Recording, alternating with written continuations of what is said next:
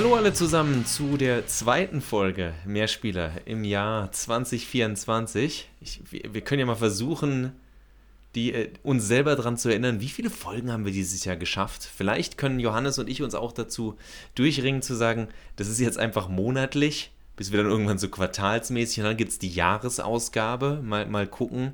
Ich finde, das ist okay, wenn Johannes und ich so, keine Ahnung, 50 sind oder so, finde ich, reicht eine Folge im Jahr auch. Mehr sollten 50-Jährige vielleicht auch gar nicht mehr zu sagen haben nach, nach so vielen Videospielen, oder Johannes?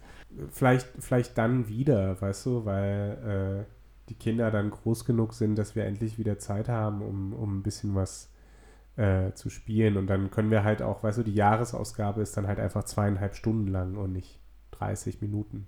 Ich wünsche mir einfach, dass wir dann mit 50 schon im Videospiel Louvre stehen oder im angebauten Flügel des Louvre, der äh, Videospiele endlich als Kunstform vollständig anerkannt hat. Und wer sich denkt, was hat Max geraucht, das ist meine sehr, sehr stümperhafte Einleitung in unser heutiges Thema. Ich wollte ja, Max, dir kurz überlegen, ob das, was wir hier machen, eigentlich Performance-Kunst ist, weil wir, äh, äh, Kunst hat ja auch immer sowas, so ein bisschen so Underdog-mäßiges. Ne? Und ich meine, äh, wir machen das hier ja seit äh, zwölf Jahren für unsere zwölf treuen HörerInnen und äh, versuchen, nehmen uns trotzdem ernst.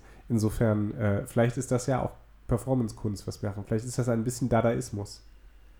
Oder Satire. Und, ich, weiß, ja. ich bin mir inzwischen Zynismus. Ich bin mir inzwischen nicht mehr ganz sicher. Nein, wir hatten das Thema. Das ist eins, glaube ich, so der, der Themen, die zu, zusammen mit, mit Spiellänge und Fortsetzung, das war so einer der, der Grundgedanken, glaube ich, die, die uns damals so begleitet haben, als wir angefangen haben mit dem Podcast.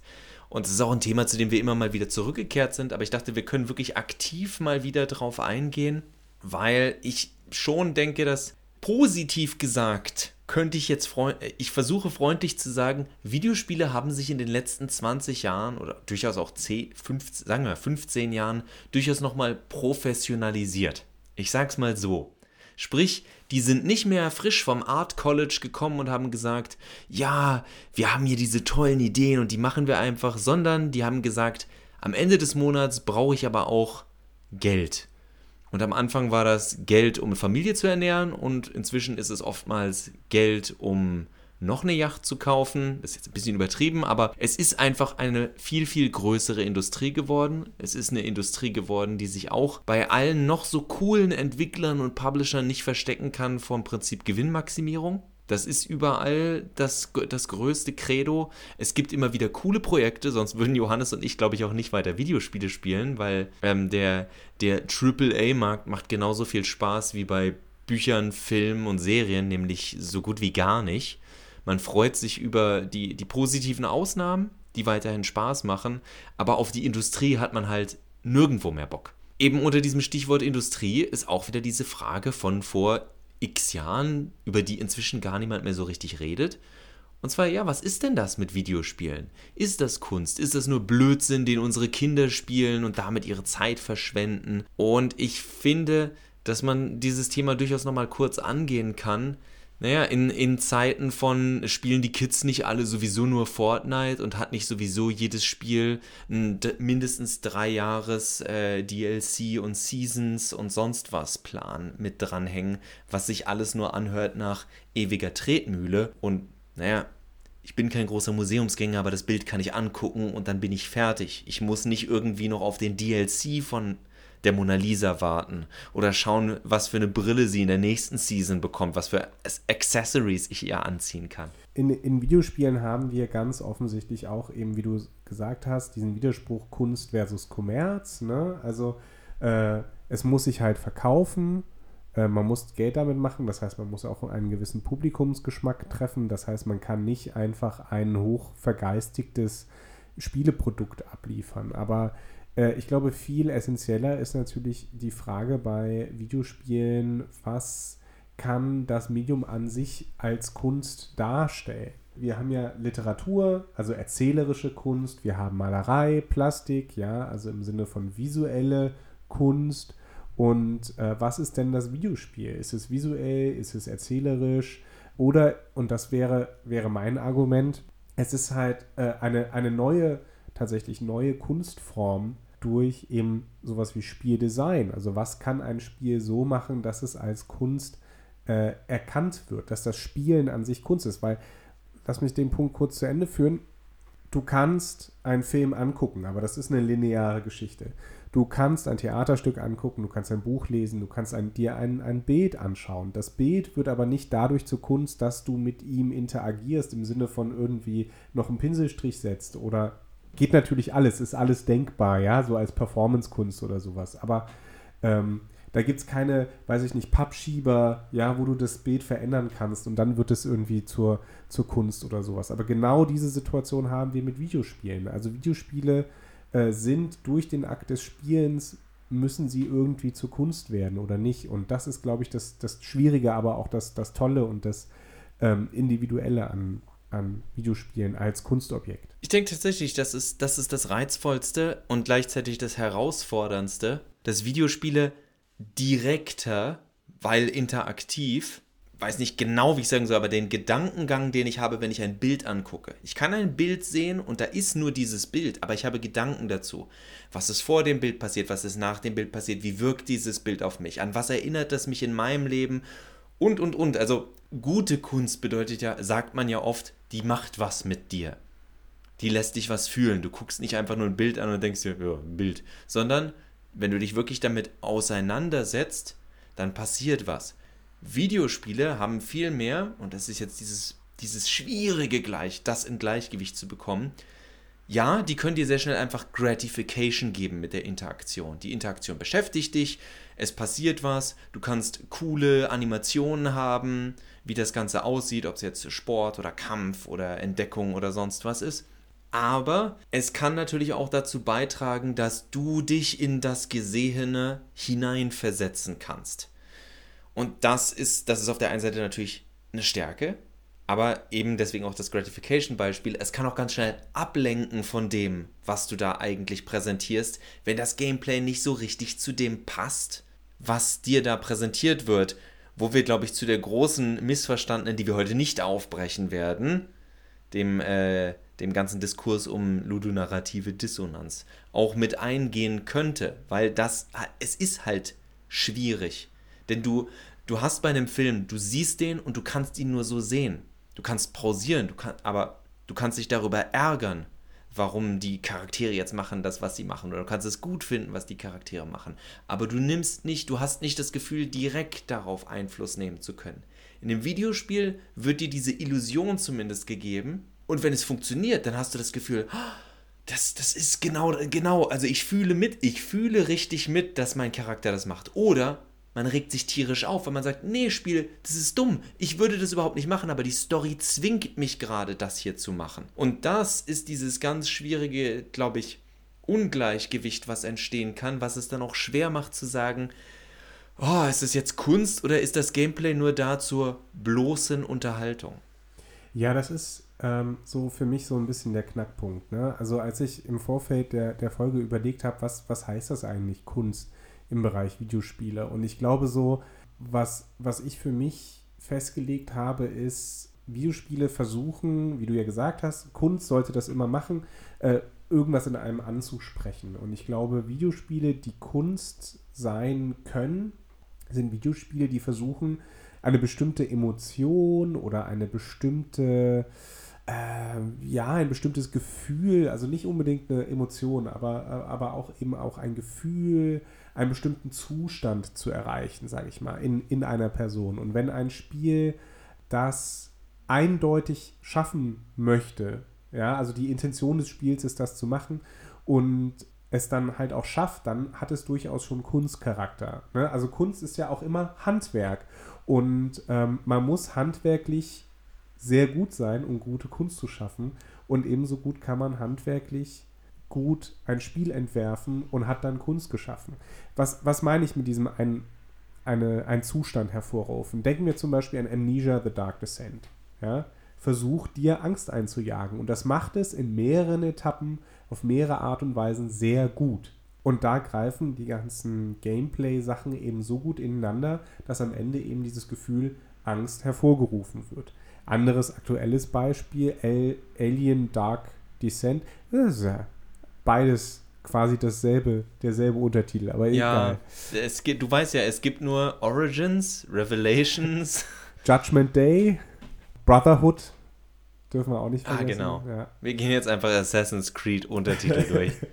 Genau, also dieses Alien-Spiel, äh, was ich momentan so ein bisschen spiele, wo man äh, in Echtzeit äh, so einen Vierertrupp Colonial Marines durch Alien-verseuchte Sachen führt, ähm, das schafft es durch eine Kombination von eben Spielmechaniken, dass ich wirklich Spannung gefühlt habe. Also, dass ich da wirklich mit ein bisschen klopfendem Herzen äh, vor dem Monitor saß und rumgeklickt habe und dachte, oh, hoffentlich sieht mich jetzt keiner. Und das Spiel hat andere Schwächen, aber das macht es sehr gut. Würde ich sagen, es ist Kunst? Naja, in diesem Aspekt, ja, durchaus. Das ist schon kunstvoll geschaffen. Und, und das meine ich mit eben dieses, dieses Gefühl oder diese, diesen Zustand hervorrufen. Ähm, aber das ist natürlich auch eine sehr weite Definition. Ich meine, wir erheben jetzt eh keinen Anspruch darauf, diese Debatte zu klären oder sowas. Wir wollen ja nur einen Beitrag leisten. Also vielleicht ist es für euch ein, ein Denkanstoß sozusagen. Also da, ein Beispiel, das ich jetzt geben kann aus einem möglichst, ich nehme jetzt extra schon ein möglichst AAA-iges AAA-Spiel. Und zwar spiele ich gerade wieder das Final Fantasy VII Remake und habe äh, erstaunlich viel Spaß damit. Ich habe es nicht so gut in Erinnerung. Auf jeden Fall äh, habe ich aber natürlich mit dem Spiel oder mit dieser Art von Spiel ein Problem, dass Final Fantasy, das aber viele Spiele der Art von wir haben Kämpfe in unseren Spielen haben. Und zwar was will dieses Spiel eigentlich machen? Das ist ein sehr cineastisch dargestelltes Spiel, das heißt, es will seine Geschichte erzählen. Man kann darüber streiten, aber interessant wird das Ganze historisch zumindest dadurch, dass das Spiel sehr viel damit spielt. Ist das jetzt eigentlich eine Fortsetzung zu dem echt zu dem ursprünglichen Final Fantasy? Ist es eine Alternative? Also dieses Spiel ist sowas von unverschämt, leider sehr hölzern, aber es ist sowas von unverschämt Meta, dass es ehrlich gesagt wünsche ich mir noch mehr Remakes die also wirklich so hart mit der Erwartung von Spielern spielen. Und das ist genau das, was ich meine. Das ist auf seine Art zumindest ein künstlerisches Projekt. Ist es mehr ein Projekt von der achten Klasse am Gymnasium als von äh, Literaturwissenschaftlern? Bestimmt. Ohne den Leuten bei Square Enix auf die Füße treten zu wollen. Aber das ist okay, weil es ist ein Massenmedium, es ist ein Spiel, das sich 10 Millionen Mal verkaufen soll. Das heißt, du willst auch gar nicht zu brainy sein. Wenn ich was, wenn ich was wirklich in die Richtung haben will, dann gucke ich natürlich eher im Indie-Bereich. Aber auf jeden Fall, dieses Spiel hat natürlich sehr, sehr viele Kämpfe. Ich kämpfe ganz oft gegen irgendwelche Monster, bei denen ich mich am Ende natürlich frage, okay, der Kampf war jetzt da, damit ich eine Hürde bis zur nächsten Cutscene habe. Aber warum war dieser Kampf da? Und tatsächlich bin ich jetzt gerade an dem Punkt, dass die Charaktere versuchen, einen befreundeten Charakter aus dem Hauptquartier der, der Ober, bösen Obermuftis zu befreien. Du, du fährst in den Fahrstuhl hoch, Tür öffnet sich und da sind zwei, drei Soldaten. Du kämpfst gegen die. Super leichter Kampf.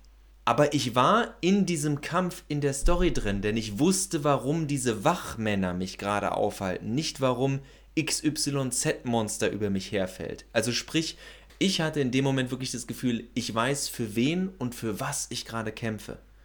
Und ich finde, das ist der Mindestanspruch, den ich in einem Spiel, das sagt, wir wählen Kampf als Gameplay, um unsere Erzählung weiterzubringen oder unser, unsere künstlerische Vision zu zeigen. Das sollte äh, der, der Punkt sein, wenn man sowas wie Nier Automata gespielt hat. Das funktioniert in den Momenten, in denen während des Kampfes deutlich wird, dass die Roboter vielleicht nicht ganz so Roboter sind. Oder dass da irgendwas nicht stimmt. Also aber das sind eben nicht alle Kämpfe. Du führst auch 20 Millionen Kämpfe in diesem Spiel, wo du dir denkst, die führe ich jetzt, weil mir eine Hürde in den Weg geworfen wird.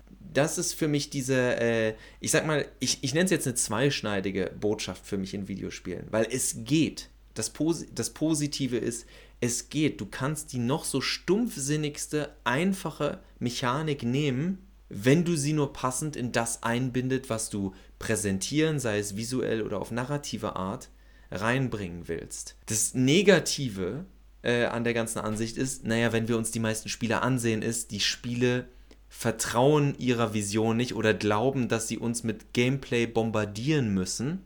Also, dass es wichtig sei, dass 80% des Videospiels sind, führe Aktion X durch. Oder Aktion X heißt in, den, in dem Spiel halt normalerweise, dass, ich nenne es jetzt mal vereinfacht Core-Gameplay. In einem Shooter ist es Schießen, in einem Last of Us ist es andere Last of Us umbringen, also andere Menschen umbringen oder Zombies. Und das Problem ist aber, dass wenn das 80% sind, oftmals verloren geht, was hinter diesem Gameplay überhaupt noch passiert. Also bei, wenn du dich durch ein Last of Us spielst und mir jemand die Geschichte, wenn mir jemand die Geschichte, die Synopsis von einer Ellie, die, die Joel rächen will, erzählt, dann denke ich mir, ah ja, okay, ist, ist ein Plot. Aber wenn mir jetzt jemand tatsächlich erzählt, detailliert, was da passiert ist, okay, ich töte 2000 Menschen, warum? Ich, ich töte 2000, ich eine Person töte 2000 Menschen. Versuche mir das jetzt mal irgendwie, was bedeutet das? Also wenn das ein Kunstprojekt wäre, das ist ja schon absurd und makaber wenn du gerade, und viele Videospiele haben nun mal Kampf und Gewalt, wenn du dir wirklich vor Augen führst, wie viel Kampf und Gewalt wir da durchgehen, denke ich mir, wäre das ein Film oder ein Gemälde, ich könnte gar nichts mehr sehen vor lauter Blutflecken. Aber gleichzeitig wird The Last of Us ja von allen immer äh, als so ein Beispiel, vor allem der zweite Teil, ja, da haben wir uns auch ja mehrmals drüber ausgelassen, als ein äh, Spiel dargestellt, dass das Kunst ist. Und ich meine, ja, natürlich können, können wir darüber streiten, aber für, ich finde. Es ist ein Film. Es ist ein, es ist ein Spiel, das ein Film ist. Es mag Kunst sein, aber es ist kein Spiel. Es ist keine Spielkunst, es ist eine erzählerische Kunst es erzählt halt ja. seine Geschichte so, dass sie, dass sie einen emotionalen Einfluss auf dich hat. Und das ist auch okay. Und das sollen Spieler auch können, das sollen Spieler auch machen. Aber das Gameplay an sich, wobei, ne, es ist immer noch ein äh, PS, PS5 exklusiver Titel, PS4 exklusiver Titel, also für die PlayStation. Deshalb habe ich es jetzt nicht gespielt, aber wir haben uns natürlich Gameplay-Szenen angeguckt und so. Und bisher ist das nichts, wo ich sage, also es es macht wahrscheinlich ein paar Sachen immer noch äh, äh, ein bisschen innovativer als andere Titel, auf jeden Fall. Aber es ist jetzt nichts, was wir in den Versa Versatzstücken nicht schon vorher hätten. Und es kombiniert diese auch nicht so, finde ich, dass es, dass es wirklich ähm, äh, erwähnenswert sei. Ne? Also du kannst craften, äh, du kannst halt ein bisschen Waffenmodding machen.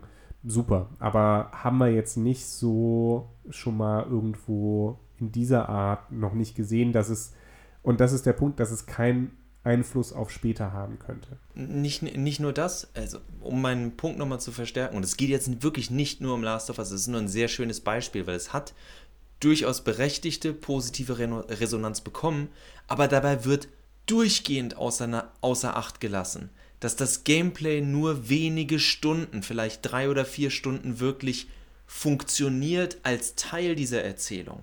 Du kannst jemandem nur sagen, oh, und als ich, als ich die ersten zehn Male irgendwie das Gefühl hatte, ich muss Ellie da jetzt retten als Joel. Und ein Glück habe ich das gecraftet, äh, so, konnte, so konnten Joel und Ellie da wegkommen. Aber nach der 200., 500. Mal, dass du das wieder und wieder gemacht hast, das ist so wie wenn, also, und da bin ich wieder bei dem Beispiel von einem, wir können auf andere äh, Mediumformen jetzt gehen also andere Medien angucken. Buch, Film, Malerei. In einem Buch würde das heißen, dass das Buch 5000 Seiten lang ist statt 400, einfach nur weil der Autor jedes Mal schreibt, und Joel legte eine Dose dorthin. Die Person trat in die äh, Sprengmine und starb. Sie gingen weiter. Und das, und diese Szene machen wir jetzt noch 800 Mal. Einfach nur, weil es sich immer wiederholt und immer wiederholt. Es hat keinen tieferen Sinn, es ist nicht im Kontext einer großartigen neuen Bedrohung, sondern es ist NPC 473. Und das ist das, was ich meine. Wenn es wenigstens jedes Mal mit einem, mit einem wichtigen Charakter wäre, also einem wichtigen Charakterschritt, einem echten Kapitel. Aber Videospiele haben so unendlich viele Mikrokapitel wenn man es wie ein Buch denken würde. Sie haben so viele deleted Scenes, die nun mal nicht deleted worden sind, sondern die einfach drin bleiben, weil sie von der Interaktivität leben. Und es funktioniert dadurch, dass wir viel vergessen, was wir aktiv gespielt haben. Das wird alles zu einem großen Mansch, weil wenn ich ein Spiel 100 Stunden gespielt habe, erinnere ich mich nicht an jeden Schritt, den ich gegangen bin. Meine Fresse, was die Leute in Dark Souls und Elden Ring hin und her laufen, aber sich nicht daran erinnern, wie viel sie hin und her gelaufen sind, sondern man erinnert sich natürlich an die großen und schweren Kämpfe. Ja, Dark Souls war auch noch so ein Beispiel, was ich bringen wollte. Ich finde das immer schön. Also, das Spiel ist ja wirklich super, bis du na spätestens in Lost Isolith äh, fällt es halt komplett auseinander, weil es halt einfach nicht fertig ist da. Ne? Also das Level ist nicht fertig gebaut und auch äh, vorher schon Demon Ruins und so weiter. Das, das, äh, das funktioniert alles nicht so super. Äh, Anolondo toll, Sense Fortress super, Unlit Parish, alles, alles toll, alles toll. Aber spätestens, spätestens danach, ich würde auch sagen, die, die Crystal Cave äh, und, und hier die Duke's Archives ist auch schon so ein bisschen so, puh, ja, wir müssen, wir müssen da noch ein bisschen was reinballern an Content. So. da wollte ich nicht drauf eingehen. Was, was ich halt noch sagen wollte, ist, in Bezug, ne, also diese, diese Verknüpfung, was dir ja wichtig ist, äh, Gameplay und Geschichte und ich würde halt mich nochmal aufs Gameplay irgendwie fokussieren und sagen, ich hatte ja gerade eben bei Last of Us kritisiert, dass das nichts irgendwie toll neu macht. Ein, ein, Spiel muss ja auch nichts neu machen, aber es sollte zumindest die vorhandenen Elemente, die es hat, so nehmen und neu arrangieren oder ähm, vielleicht auch so anpassen, dass es alles aus einem Guss wird. Und für mich da ein schönes Beispiel, habe ich überlegt, ist vielleicht Breath of the Wild. Ja?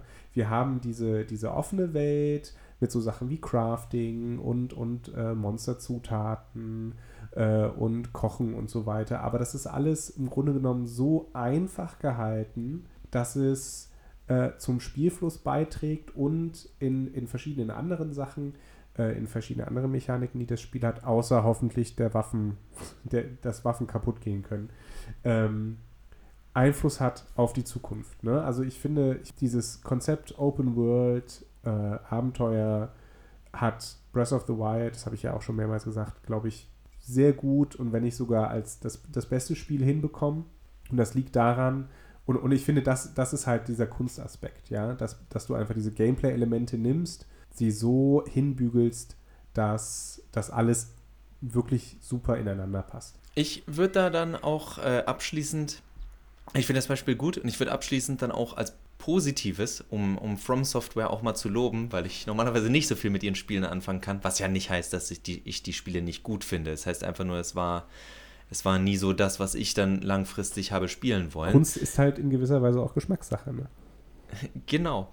Aber durch Elden Ring, was ja dann durchaus durch den Open-World-Charakter mehr Freiheiten gibt, also Freiheit im Sinne von, der Gegner ist mir zu schwer, ich gehe woanders hin. Und es fühlt sich aber nicht an wie Grinding, weil du tatsächlich noch andere Sachen machen kannst. Im Endeffekt ist es nichts anderes als Grinding, aber das ist das Brillante an den From Software Spielen, habe ich inzwischen einfach verstanden. Die From Software Spiele machen nämlich etwas, was ganz altmodische, so zum Beispiel die ersten Final Fantasies, die noch ein bisschen in Anführungszeichen schwerer waren. Was sie machen ist, sie lassen den Spieler sehr deutlich teilhaben an dem Spaß, stärker zu werden. Du gehst wohin, der Gegner reißt dir den Kopf ab, und du kommst Stunden später wieder und plötzlich ist es andersrum. Und äh, neben der Katharsis, die man dann natürlich hat durch Hurra, ich habe es endlich geschafft, hat man das Gefühl von, ich begleite diesen Abenteurer und er wird tatsächlich stärker. Ein Gefühl, das wir nämlich in modernen Spielen oftmals nicht mehr haben, weil die Gegner immer simultan mit uns ansteigen. Unsere Charaktere bekommen ganz viele tolle neue äh, Fähigkeiten, aber die Gegner sind auch stärker, was die Spiele nämlich dann oftmals vergessen, wobei Johannes und ich ja gerne mal auch kritisieren, dass es zu viele Power Fantasies gibt. Aber eine gute Power Fantasy erinnert dich regelmäßig daran, dass du jetzt stärker bist. Ein gutes Spiel mit einem Level, also ein gutes RPG, schmeißt dir regelmäßig schwache Gegner, die du vor 20 Stunden schon mal bekämpft hast, vor die Füße, einfach nur damit du merkst, wow, bin ich stark geworden.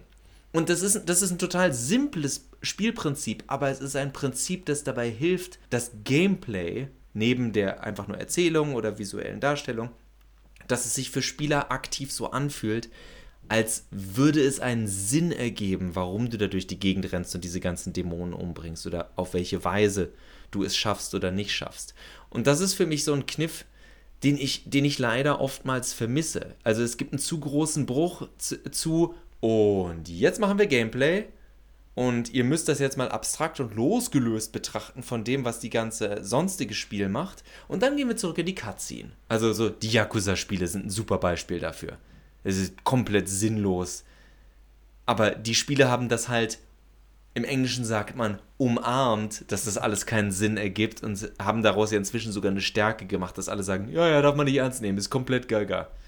Aber diesen Trick kann halt auch nicht jedes Spiel jedes Mal wieder machen, wenn, wenn es wirklich, ich, äh, jetzt übertrieben gesagt, ernst genommen werden will. Und ich denke, das ist was, womit die Videospiele noch, äh, noch eine ganze Weile zu kämpfen haben werden, weil ich glaube, dass oftmals das noch unabhängig voneinander entwickelt wird. Die, was wir als Story oder als Präsentation wahrnehmen, ist die Idee und dann hat noch jemand irgendeine Gameplay-Loop, bei der sagt, ey, guck dir das mal an, ich habe hier einen Kampf oder ein Spielsystem, das könnte Spaß machen, lass uns das zusammenwerfen. Noch lebt das Medium davon, dass wir Videospielende Personen das so, äh, so annehmen. Also, dass wir sagen, ja, wir können das abstrakt trennen und das ist überhaupt kein Problem. Aber, und das ist so ein Gespräch, das nicht stattfindet, ist, Leute, die nicht im, im Medium schon seit Jahren drin sind, für die ist das alles hanebüchener Schwachsinn. Lass die sowas wie Persona spielen und die sagen, was ein Scheiß. Okay, warum mache ich jetzt dieses komische RPG-Zeug? Ich will doch eigentlich nur diese Social Links machen. Weil für Außenstehende ganz deutlich ist, das sind mindestens zwei Spiele in einem. Eine Visual Novel und ein altmodisches äh, Runden, Rundenstrategie-RPG. Äh, Aber wir sehen, ich glaube, wir sehen das nicht, weil wir zu tief drin sind.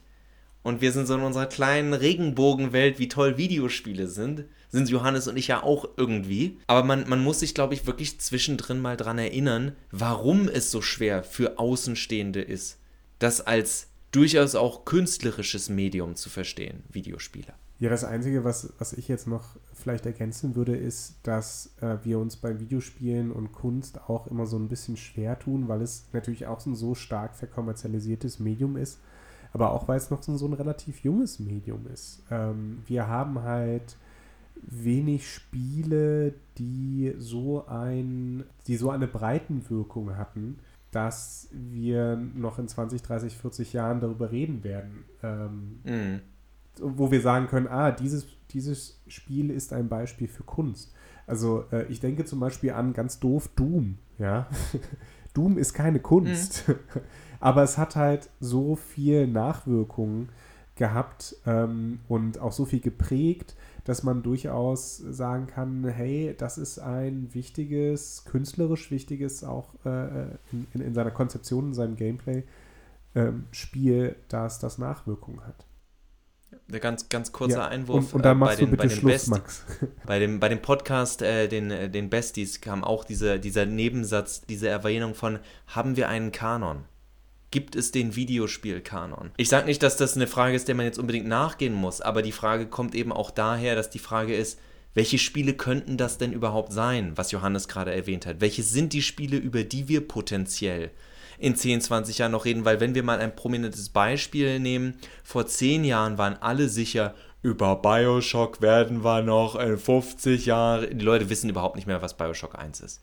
Die jungen Leute wissen überhaupt nicht, junge Gamer die wissen vielleicht grob, was das ist, aber die meisten sagen sich, scheiß Grafik, habe ich keinen Bock zu zocken. Oder was weiß ich. Oder der Twist ist jetzt auch nicht so groß, weil ich es danach noch fünfmal besser in anderen Spielen gesehen habe. Dieses Who Did It First interessiert die, Le das ist nicht stark genug, in diesem Spiel gewesen, dass man jetzt sagen muss, das ist ein Spiel, daran wird sich die Welt noch erinnern. Also viel mehr wird man sich an das erste Super Mario, also an die erste Mario Brothers oder ans erste Doom oder an Pac-Man oder Tetris erinnern. Wobei die halt aber auch schon eine gewisse Historie hinter sich haben und den, den Pionierstatus noch. Ja, aber nicht nur das, die sind halt auch in einer Zeit erschienen und das trifft ja auch, äh, das trifft nicht mehr auf Bioshock zu. Die sind in einer Zeit erschienen, da gab es nicht viel.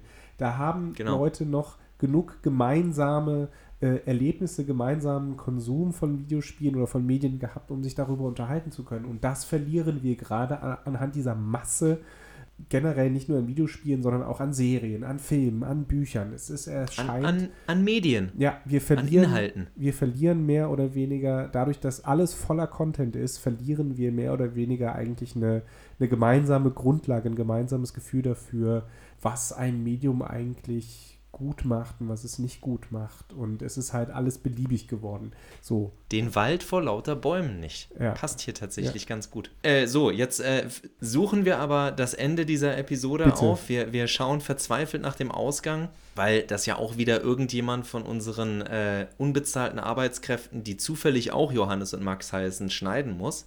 Und deswegen hoffen wir, dass wir euch den ein oder anderen Gedankenanstoß geben konnten oder können oder ihr vielleicht auch euren Senf dazu abgeben wollt.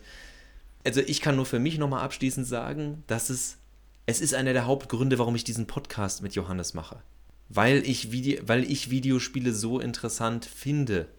Es ist nicht, ich spiele Videospiele auch bis heute nicht dafür, um einfach to Zeit totzuschlagen. Gibt es solche Spiele, die ich deswegen gespielt habe, gerade im Studium? Ja. Aber der Grundgedanke bei mir war immer, ich habe auch viele Spiele gekauft, die ich dann, die ich dann doof fand oder so am Ende. Aber der, der Gedanke war immer, ich frage mich, was für ein cooles Erlebnis ich hier bekommen kann, was ich so nicht in einem Film, einem Buch oder sonstigen bekommen könnte. Dieses Gefühl habe ich bis heute, diese Hoffnung habe ich bis heute. Sie wird immer häufiger äh, nicht enttäuscht, aber äh, überflutet. Johannes hat es genau richtig gesagt. Es gibt so viel, dass ich meistens dann einfach in Schockstarre bin und gar nichts zocke oder gar nichts Neues zocke, weil ich sage, da ist so viel, ich habe keinen Bock.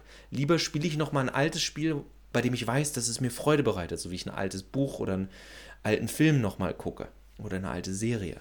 Und äh, gleichzeitig will ich nicht jetzt schon zu so einem Fossil werden, so wie ein alter äh, äh, Professor von mir in der Medienwissenschaft, den ich jetzt nur erwähne für Johannes zur Liebe, ähm, den Herrn Leuperdinger. Martin, wir lieben dich. Der da sagte, nö, neue Filme gucke ich nicht mehr. Mein Kanon an Film und äh, Filmgeschichte ist abgeschlossen. Das ist der Zeitraum, den ich beobachte und was danach kommt, beobachten andere.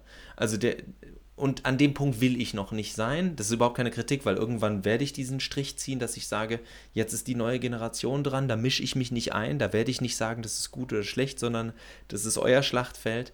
Aber ich, ich habe die Linie noch nicht endgültig gezogen. Ich habe äh, neulich einen, tatsächlich einen Buster Keaton-Film gesehen. Kann man sich immer noch angucken.